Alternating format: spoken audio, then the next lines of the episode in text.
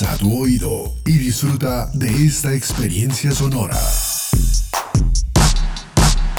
Este es un podcast Radio Unal.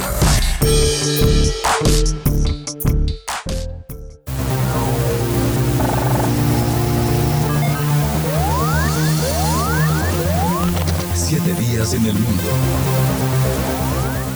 Les damos la bienvenida al análisis UNAL 7 días en el mundo, la selección de las noticias que nos deja la primera semana del mes de agosto, del primero al 7 del año 2021. Iniciamos los conflictos, las relaciones entre los países, las elecciones presidenciales, regionales y legislativas, la conformación geopolítica del mundo, en un recorrido por los hechos más importantes de los últimos siete días. Siete días en el mundo. Con la posesión de Pedro Castillo en Perú, bajó la bolsa, aumentó el dólar y se polarizó el país.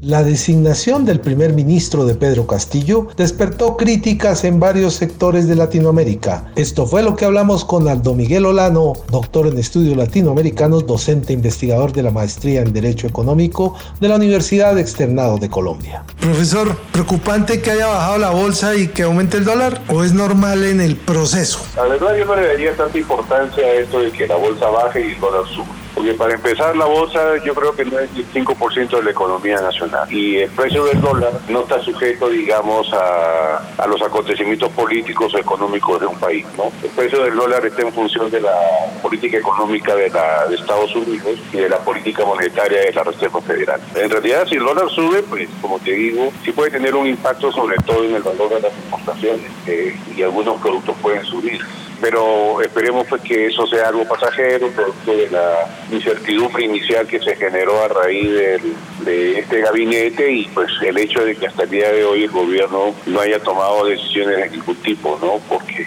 Mira tú, el gobierno se posesionó el miércoles 28, el jueves fue feriado, bueno, viernes estaba terminando de armar el gabinete, vino el fin de semana y pues yo creo que recién hoy día se podría decir que eh, Pedro Castillo comienza a gobernar. Entonces esperemos a ver qué tipo de medidas toman para reactivar la economía y y ahí sí bien qué rumbo toma el gobierno. Profesor Olano, estas noticias de la baja, del, de la baja en el, perdón, en la bolsa, de que subió el dólar, de las controversias que han generado los nombramientos de los ministros, ¿corresponde más al miedo histórico que han tenido las fuerzas de poder latinoamericanas a los gobiernos de izquierda? Es decir, como usted lo acaba de decir, habría que esperar mejor, que pasen un poco más los días, las semanas incluso, para ver cómo es que va a gobernar, cómo es que va a empezar a, a administrar el país para poder partir de ahí sí preocuparse y no dejar, y no dejar todo o, poner todo ahí en, en, duda antes de que eh, este señor Pedro Castillo empiece.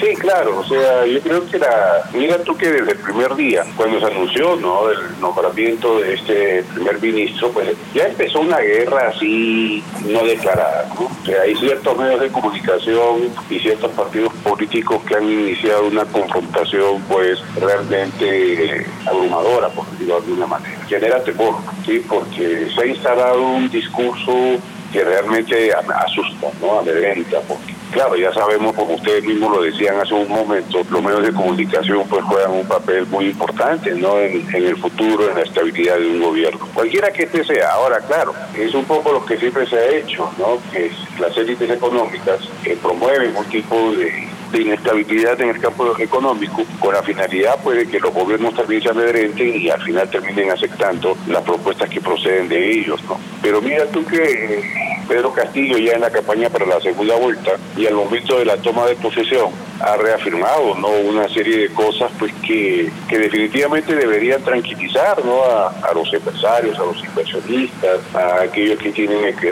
intereses económicos muy fuertes. ¿no? Sí. En su discurso de posesión anunció que no se va a estatizar nada, que no es intención del gobierno adelantar un proceso de estatización. Se ha propuesto más bien que haya una presencia del Estado en algunos campos de la economía, como por ejemplo el sector financiero, el sector de hidrocarburos, con la finalidad, ¿no es cierto?, de que el mercado pueda funcionar de manera más adecuada. Profesor, ¿le ha faltado a Castillo un poco de fortaleza en la designación del gabinete ministerial, teniendo en cuenta que anunció a unos pero puso a otros y al fin y al cabo se retrasó la juramentación de los 16 ministros, de los cuales fueron 14 hombres y solo dos mujeres? Sí, yo quería empezar por esto último, ¿no? En los últimos años, algo que se buscó fue la, paridad de género en el gabinete. Eh, mitad, mitad, bueno, o 10, 8 y así, ¿no? Y ahora sí observamos que hay pues 16 hombres o mujeres. Bueno, eso trae abajo algo que ya se habría hecho en los últimos años. Ahora, eh, si uno revisa el gabinete, pues yo personalmente creo que el gabinete no está tan mal, ¿no? En el gabinete hay gente joven, pues hay, hay por ahí alguna gente ya mayor, sobre todo en la Cancillería, Cancillería y en el Ministerio de Justicia, eh, hay gente con procede, que procede pues de, no de las élites como está acostumbrado a hacer antes, ministro de Agricultura era un empresario entonces del campo, ministro de Era eh, alguien que trabajaba para un organismo multilateral y así por el estilo, ¿no? Eh, a mí personalmente ese gabinete tal como está conformado no me disgusta del todo. Quizás algo uno o dos, casos. El problema es el primer ministro, ¿no? que es un hombre del partido, Guido Bellido, que pues en años anteriores tuvo una serie de opiniones bastante desafortunadas eh, en relación al tema pues homofóbico y en relación al sendero luminoso, ¿no? que también sabemos pues en Perú es un, un tema bastante sensible. Y ahorita, pues, eh, los puntos de la agenda, digamos, estas cosas de género y estas cosas de sendero, pues, tienen que ser tratadas, ¿no? Con, con mucha delicadeza, por decirlo de alguna manera, y tú no puedes andarte hoy con medias tintas relación a eso, ¿no? Hay que condenar abiertamente cualquier tipo de discriminación por razón de sexo o de género, como de la misma forma hay que hacer también muy explícito ¿no? que la condena fue contra el grupo terrorista Sendero Luminoso. Profesor Aldo Lano, muchas gracias por acompañarnos en el análisis UNAL. No, Guillermo, Alexander, muchas gracias a ustedes. Siete días en el El rey de Marruecos clama por restablecer la apertura de fronteras con Argelia, cerradas desde hace 25 años. El rey Mohamed VI de Marruecos ha realizado un llamamiento al gobierno argelino para relajar las históricas tensiones entre ambos países y reabrir unas fronteras que están cerradas desde hace un cuarto de siglo. Este fue el análisis de Beatriz Escobar, licenciada en Relaciones Internacionales de la UNAM, maestra y doctora en estudios de Asia y África y profesora de la Facultad de Ciencias Políticas y Sociales de la Universidad Nacional Autónoma de México.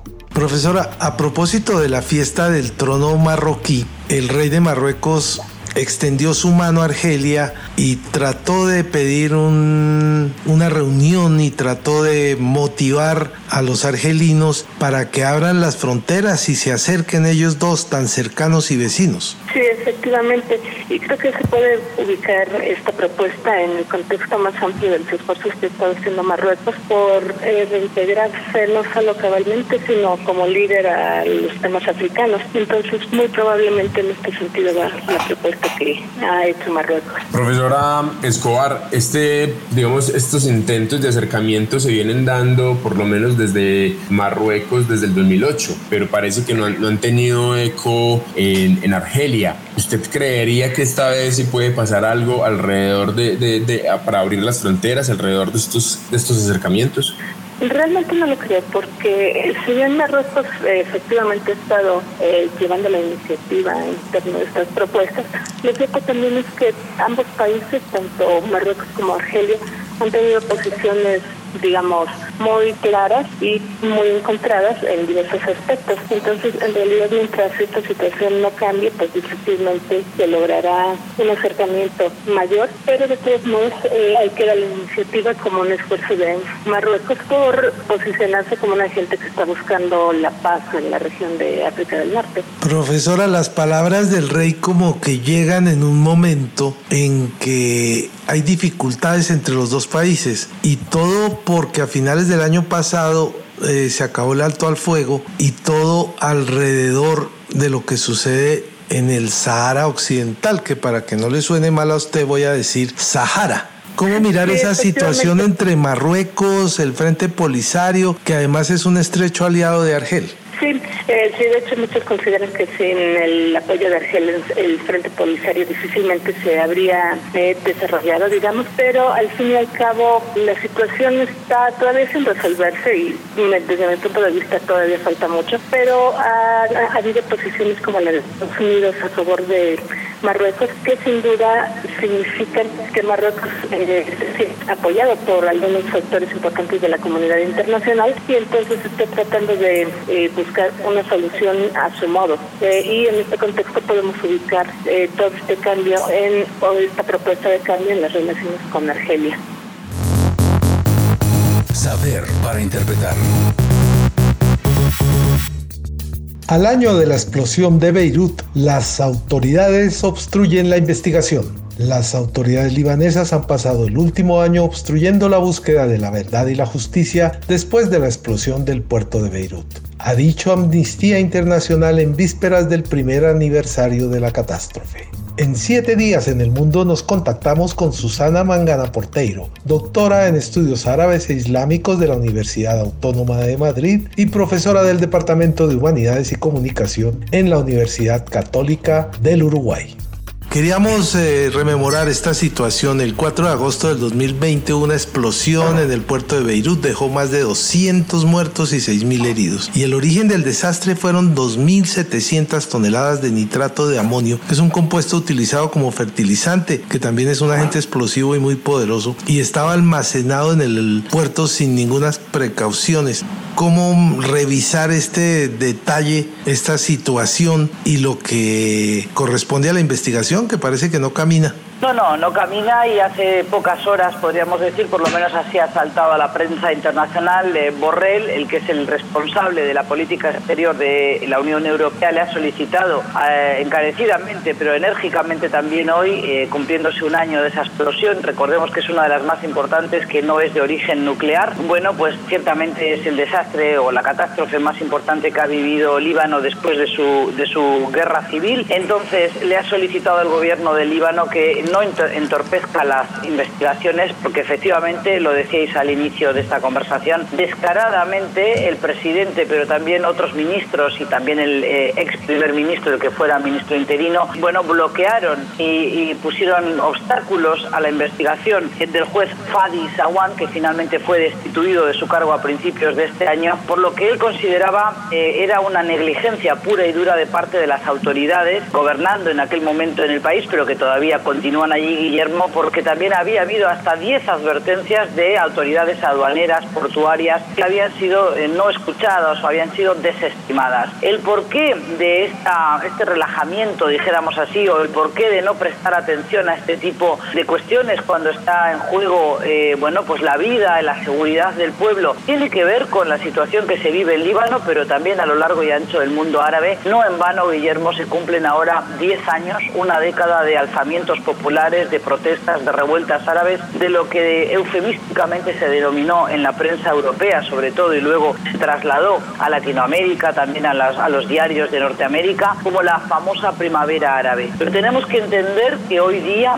en la región MENA, es decir, en el norte de África, lo que llamamos el Magreb y Oriente Medio, no existe una sola democracia consolidada. Y, por ejemplo, ahí tenemos los últimos acontecimientos de Túnez, donde el presidente ha destituido digamos, ha eh, disuelto el Parlamento, ha destituido al primer ministro, no se sabe qué va a pasar, pesa mucha incertidumbre allí. Y en el caso de Líbano, el que nos ocupa, tenemos una anocracia. ¿Qué quiere decir esto? Pues tenemos un régimen híbrido, es decir, hay elecciones, se vota, hay alternancia de partidos, pero ciertamente mantiene todavía rémoras, mantiene tintes de gobiernos autoritarios y sobre todo gobiernos despóticos que no responden, no rinden cuentas al pueblo. Y lo que está ocurriendo hoy en el Líbano un año después, con esta obstaculización de las investigaciones del nuevo juez encargado de la investigación de este caso, contraviene lo que se conoce como el Protocolo de Minnesota de Naciones Unidas del 2016, que exige responsabilidades a los estados, porque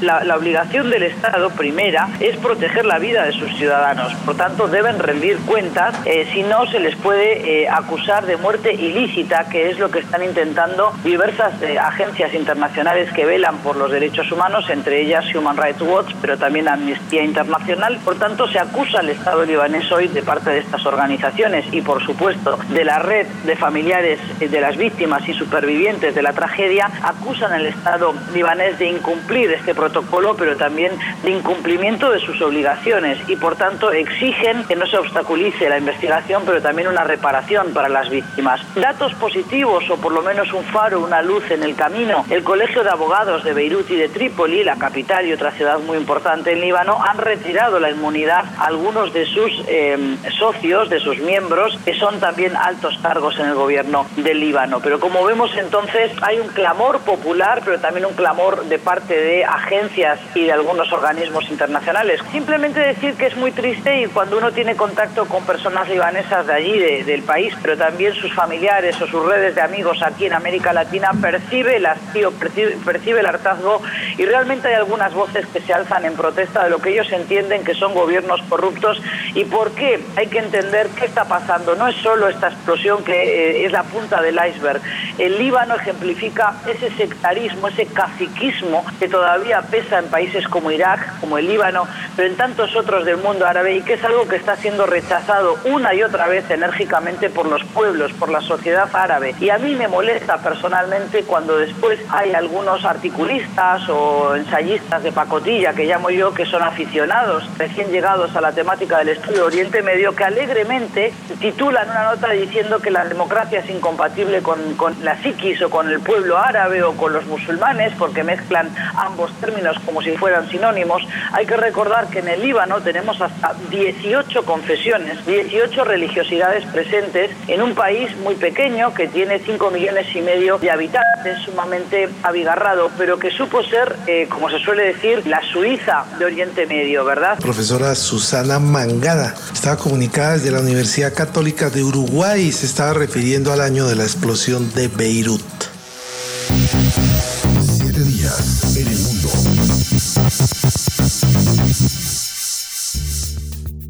El presidente de México insiste en la construcción de una organización conjunta para los estados latinoamericanos y caribeños. La necesidad de una recomposición en la región planteada por el presidente mexicano López Obrador choca con la OEA, institución que ha perdido relevancia en los últimos años. Este es el análisis de Carlos Alberto Patiño Villa, doctor en filosofía y profesor en el Instituto de Estudios Urbanos de la Universidad Nacional de Colombia.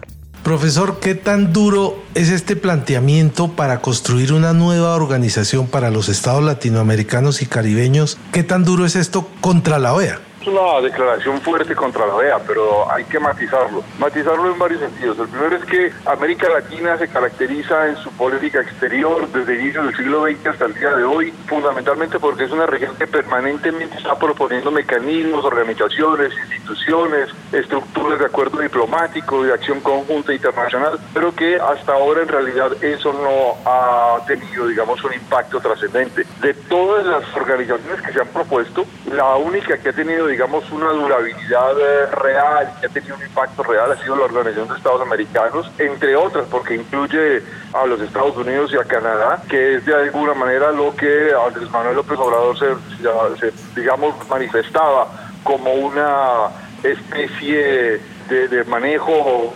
imperialista, por decirlo en su lenguaje, etcétera, y la verdad es que América Latina no ha sido capaz de ponerse de acuerdo. Ahora, el segundo elemento que hay que matizar en ese contexto es que la declaración de Andrés Manuel López Obrador se encuentra dentro del contexto de una respuesta a lo que había sido la creación de la UNASUR en, los, en las dos décadas anteriores, propuesta por Luis Ignacio Lula Silva en una acción eh, muy novedosa en su momento de ampliar la capacidad de influencia de Brasil en América, en América Latina, en la América hispana, y que de alguna manera eh, permitió que la protagonizara Hugo Chávez desde, desde, la Venezuela bolivariana, y en ese contexto la UNASUR tenía uno, entre todas sus características una muy importante, excluir a México de cualquier acuerdo que implicara a América Latina. Y eh, la tercera matización que hay que poner en ese contexto, y es que eh, una de las grandes características del gobierno de Andrés Manuel López Obrador es que no ha tenido eco en la región, no ha tenido eco en América Latina. Su diplomacia, sus relaciones diplomáticas sobre América Latina han sido,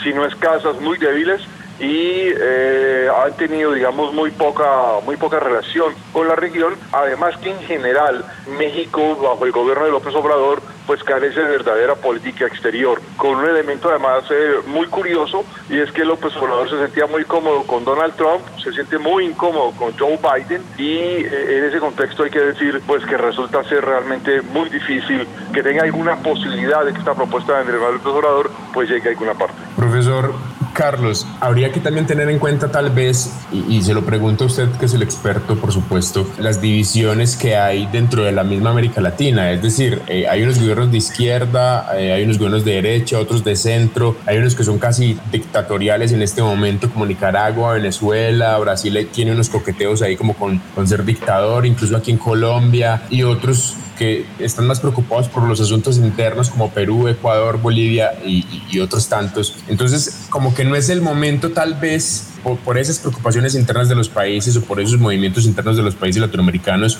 de pedir una unión. Sería muy difícil que los países latinoamericanos se unieran en este momento. ¿Cuál es su lectura? No, mire, eh, el, asunto es que los acuerdos internacionales están más allá de, de las corrientes ideológicas. Y para recurrir al, ejemplo que se llama el López Obrador, pues hay que decir algo que es muy importante y es que eh, en ese contexto lo que se pasó en Europa, la construcción europea, eh, convocó a una serie de políticas y de políticos más allá de las ideologías y de las corrientes políticas que cada uno representaba. De hecho, uno de los mayores eh, constructores de la Unión Europea fue el comunista Palmiro Togliatti, por ejemplo, en Italia, pero también los eh, conservadores eh, franceses, empezando por, por incluidas incluso las reticencias de Charles de Gaulle o las diferentes, digamos, posturas de los primeros ministros británicos, Clement Attlee y otros que de alguna manera terminaron haciendo que el Reino Unido en algún momento terminara ingresando a, a la Unión Europea, hasta luego llegar a alguien como Boris Johnson y Nigel Farage que pues si terminan sacando al Reino Unido de nuevo de la Unión Europea. Esto lo digo es porque eh, realmente una propuesta que tenga peso y que tenga credibilidad va más allá de las ideologías. Pero además hay que recordar que América Latina es, una, es un subcontinente de regiones, es un continente de regiones claras y, concretas. Ahora, yo no sé si Alexander usted estaba incluyendo entre su inventario de, países de proclives a la dictadura de Colombia, cosa que yo, no creería. Pero sin embargo aquí hay que decir que eh, es importante eh, tener claridad eh, frente a un, eh, a, un, a un debate importante que en América Latina vuelve a jugar un papel importante y es que si en América Latina hay una especie de decisión por crear y mantener regímenes democráticos pero con autoridad clara o si tenemos una especie de deriva populista cada vez más amplia. Y pareciera ser que Andrés Manuel López Obrador está mucho más enmarcado por una deriva populista en la que incluso está desmantelando el Instituto Federal Electoral o está desmantelando otras eh, acciones, otras instituciones federales que de alguna manera tienen capacidad de observación y control sobre el gobierno federal de, los Estados Unidos mexicanos. Profesor Patiño, esta propuesta desde México y Bolivia es una cuenta de cobro contra Luis Almagro? Yo creo que más que contra Luis Almagro es una de cobro contra Brasil. Luis Almagro ha tenido una relación bastante cercana con México, bastante, digamos, eh, diplomática con, con el gobierno de López Obrador, que aunque ha dicho algunas verdades importantes al gobierno de López Obrador, pero es realmente una cuenta de cobro contra Brasil y además se da en un momento de crisis profunda del actual presidente de Brasil, que es Jair Bolsonaro, y obviamente frente a esas posibilidades de un retorno de, Luis Ignacio de Lula da Silva. Incluso si uno pensara en esa perspectiva, uno podría suponer que México de alguna manera quiere tomar una especie de delantera o de posición, digamos, eh, eh, eh, de riesgo avanzado tratando de unificar a América Latina alrededor de su política exterior, que insisto, es muy débil, si no inexistente hacia la región, y justo en el momento en que además eh, bajo el gobierno de Jair Bolsonaro, pues Brasil también ha abandonado un cierto liderazgo en América Latina. Profesor Carlos Alberto Patiño, muchas gracias a usted, por acompañarnos en el día de hoy. Siete días en el mundo. Venezuela anuncia reconversión de su moneda y eliminación de seis ceros. En medio de una alta inflación que la despojó de su valor dando paso al uso generalizado del dólar, el Banco Central del vecino país anunció la implementación del Bolívar digital, eliminando a partir de octubre seis ceros a la moneda nacional. Se trata de la tercera reconversión en Venezuela en 13 años. En siete días en el mundo contactamos a Enkel García Uzcategui, instructor y analista financiero y económico, magíster en administración y fundador de Visión de Inversión, una empresa dedicada a la difusión de la cultura y educación financiera, actual codirector de Econométrica en Venezuela. Señor Henkel, eh, gracias por acompañarnos. La primera pregunta que le quiero hacer es, ¿cómo reciben ustedes en Econométrica este anuncio del gobierno venezolano? ¿Realmente sí va a solucionar el problema que tiene la devaluación? Del Bolívar? Bueno, varias cosas. Una, esta medida ya era esperada por todo el manejo, un difícil manejo de las cifras en bolívares, a pesar de que la economía que se mueve en bolívares ya es bastante pequeña. Hay que recordar, y para ponerlos ustedes en contexto, porque están a lo lejos, que en Venezuela hay, el uso del dólar se ha extendido de manera tremenda. De hecho, la mayor parte de las transacciones, tanto en número como en monto, se hace hoy en divisas, pero todavía queda una parte de la economía que se maneja en bolívares y esa parte de la economía ha tenido grandes dificultades porque las cifras que se manejaban eran demasiado altas para el ciudadano común para, las empresas. Eh, o sea, eh, las transacciones se hacían muy difíciles, los sistemas contables y administrativos ya estaban colapsando y esta medida, por supuesto, tenía que, venir y además los venezolanos lo esperaban porque esta es la tercera eh, en lo que es el, gobierno chavista. La primera fue en 2008, la segunda fue hace apenas tres años, fue en 2018 y esta tercera que la estamos viendo en 2021. Entonces ya el venezolano está claro, ya nosotros nosotros sabemos o ya intuíamos que venía la particularidad, repito, en esta oportunidad que eh, en esta ocasión no, nos llega con una dolarización ya profunda y extendida, lo cual aliviaba en cierta manera la necesidad de tomar la medida, pero igual la tomaron, lo cual es apropiado, pero lo único que viene a solucionar esta medida, y eso hay que ser claro, es en facilitar el manejo de las transacciones en bolívares. No, esto no tiene impacto ni eh, para elevar la inflación, ni para disminuirla, ni para incrementar la producción nacional ni, para que se contraiga. Esta medida solamente se refiere a las transacciones y para facilitar esas transacciones,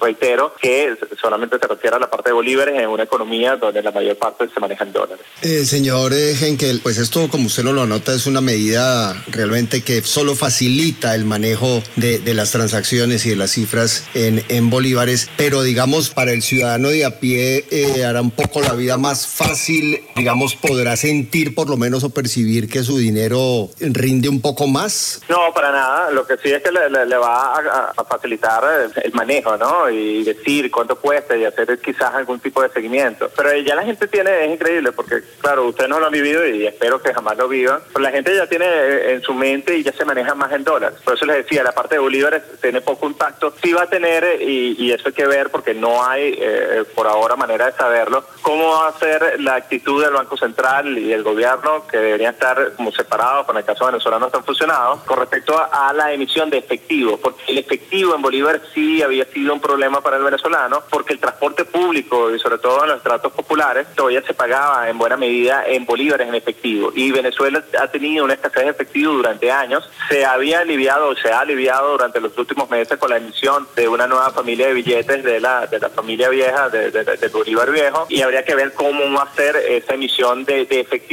en los próximos meses, eso sí pudiese facilitarle o complicarle la vida al ciudadano de a pie en lo que se maneja en bolívares, pero como les decía, eso todavía no tenemos ningún tipo de certeza de cómo va a ser la actitud y los planes, pues, todo ha sido muy oscuro. Hay algo que a mí me gusta destacar, porque son de esos detalles que revelan mucho, es que ayer el anuncio realmente no fue hecho por ninguna autoridad. Eh, los venezolanos nos enteramos de esta reconversión eh, por un comunicado que se leyó en un canal del Estado, porque ninguna autoridad hasta el momento se ha pronunciado, ha dado detalles de cómo es este proceso, tanto de la reconversión como del lanzamiento del Bolívar Digital, y estamos todavía a la espera de que una autoridad, y, esto revela mucho, porque la economía se maneja eh, en lo que se refiere a confianza, y que este tipo de, medidas que tienen cierto impacto y que representa la moneda del país, el manejo de la moneda del país, que es importantísimo, oye, eh, eh, para generar confianza, para generar credibilidad, esto debió ser anunciado de manera apropiada y en lo que nosotros en Econométrica respecta, esto no fue así. Profesor que ustedes allí en Econométrica eh, han tenido la dedicación de hacer estudios con respecto a toda esta situación y el comportamiento del Bolívar. ¿Cuál creen ustedes que sería la solución, a pesar del difícil escenario que enfrenta Venezuela, para lograr rescatar el, Bolívar si realmente es posible o, si definitivamente tendría que suceder algo como lo que pasa en Ecuador, que el dólar sea la moneda ya oficial? Para atacar la, inflación necesitas realmente un plan amplio. Eh, el, el, gobierno venezolano trató de atacar la inflación solamente solamente por la vía monetaria.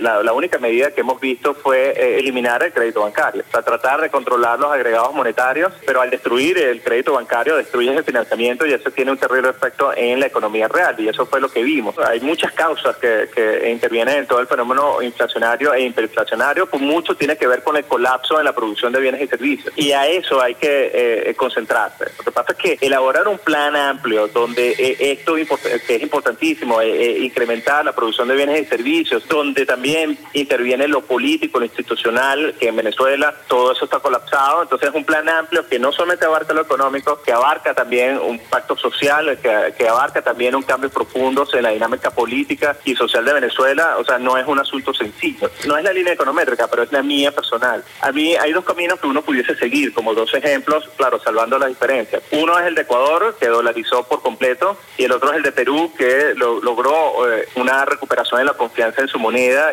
y, lo ha logrado, porque cuando Perú inició todo, comenzó todo su plan de, reforma económica eh, en los 90, el 90% de la liquidez que se manejaba en Perú en ese momento era en dólares y, apenas un 10% de moneda local. En Venezuela estamos más o menos cercanos a esas proporciones y 30 años de estabilidad macroeconómica, 30 años de políticas serias, de, de que lo económico estuviese hasta por encima de los cambios políticos, porque Perú los ha tenido y ha tenido inestabilidad política. Bueno, esas condiciones lograron que el peruano confiara otra vez en su moneda y hoy esas proporciones se, se invirtieron.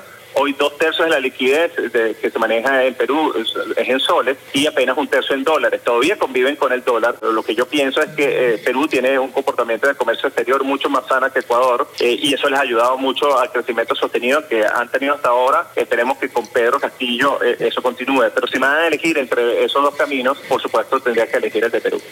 Pues profesor Henkel García Uzcategui, le agradecemos por habernos acompañado hoy unos minutos en el programa actual codirector de Econométrica. Un buen día para usted. Igual para ustedes y agradecido de que estén pendientes del caso de Venezuela.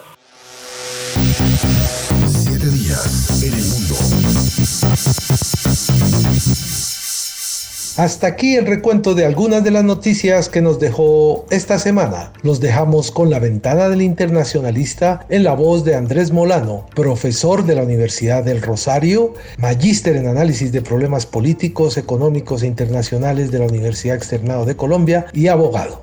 El tema del profesor Molano es el Club de los Treintañeros. Nos escuchamos el próximo viernes con el análisis de los acontecimientos más relevantes que ocurren cada semana.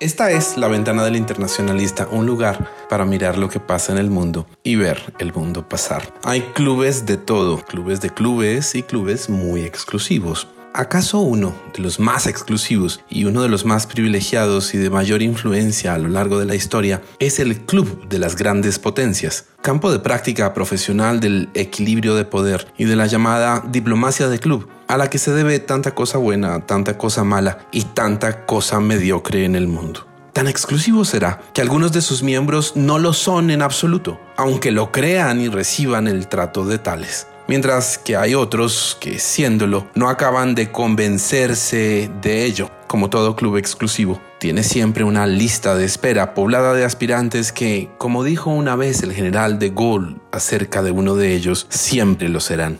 Pero hay otros clubes también exclusivos, aunque tal vez menos prestigiosos, incluso vergonzosos, pero como todo club, con sus propios beneficios. Es lo que pasa con el que bien podría llamarse Club de Treintañeros, de membresía prácticamente vitalicia y ocasionalmente hereditaria, aunque a veces abruptamente interrumpida. Esos treintañeros lo son menos por su edad, obviamente, que por el tiempo que llevan gobernando, o más bien expoliando y tiranizando a sus pueblos. Hay cinco jefes de Estado africanos, por ejemplo, que llevan más de tres décadas en ejercicio. En primer lugar, Teodoro Obiang, decano de todos y presidente emérito del club, que gobierna Guinea Ecuatorial desde hace 39 años, recién cumplidos además. A su lado, en la junta directiva, Paul Biya de Camerún, Denis Sassou Nguesso de la República del Congo, Yoweri Museveni de Uganda e Isaías Afwerki de Eritrea. Adicionalmente, más de media docena de líderes de otras naciones de ese continente han estado en el poder durante al menos 10 años,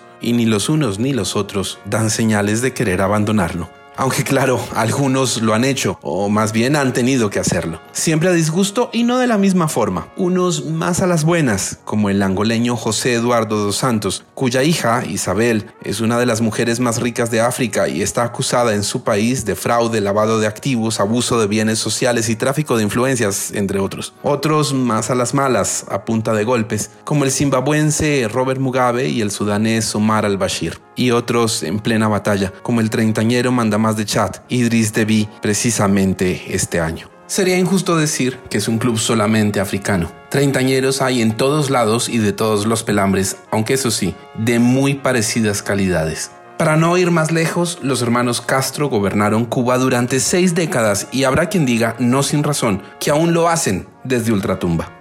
El chavismo, reencarnado en madurismo, para ponerle algún nombre, lleva ya 22 años y tres reconversiones monetarias haciendo de las suyas desde Miraflores. Y en Nicaragua, Daniel Ortega y familia no se quedan atrás. Ahí están, utilizando todos los medios para prolongarse en el tiempo y añadir más años a los 42 de ejercicio del poder que ya acumulan, junto con otras cosas, en su patrimonio hay clubes de clubes y hay unos a los que definitivamente es mejor no ingresar nunca, sobre todo por lo difícil y costoso que resulta para los pueblos que sufragan su mantenimiento liquidar la membresía. Soy Andrés Molano y esta es la ventana del internacionalista, un lugar para mirar lo que pasa en el mundo y ver el mundo pasar.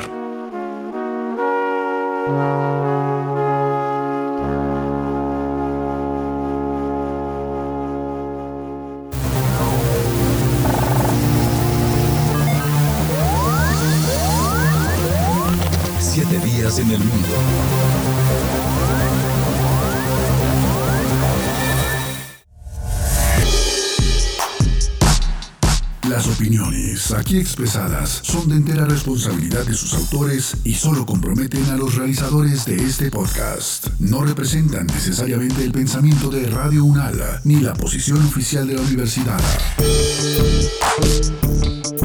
Este y otros podcasts en nuestro sitio web podcast.unradio.unal.edu.co. Universidad Nacional de Colombia, proyecto cultural, científico y colectivo de nación.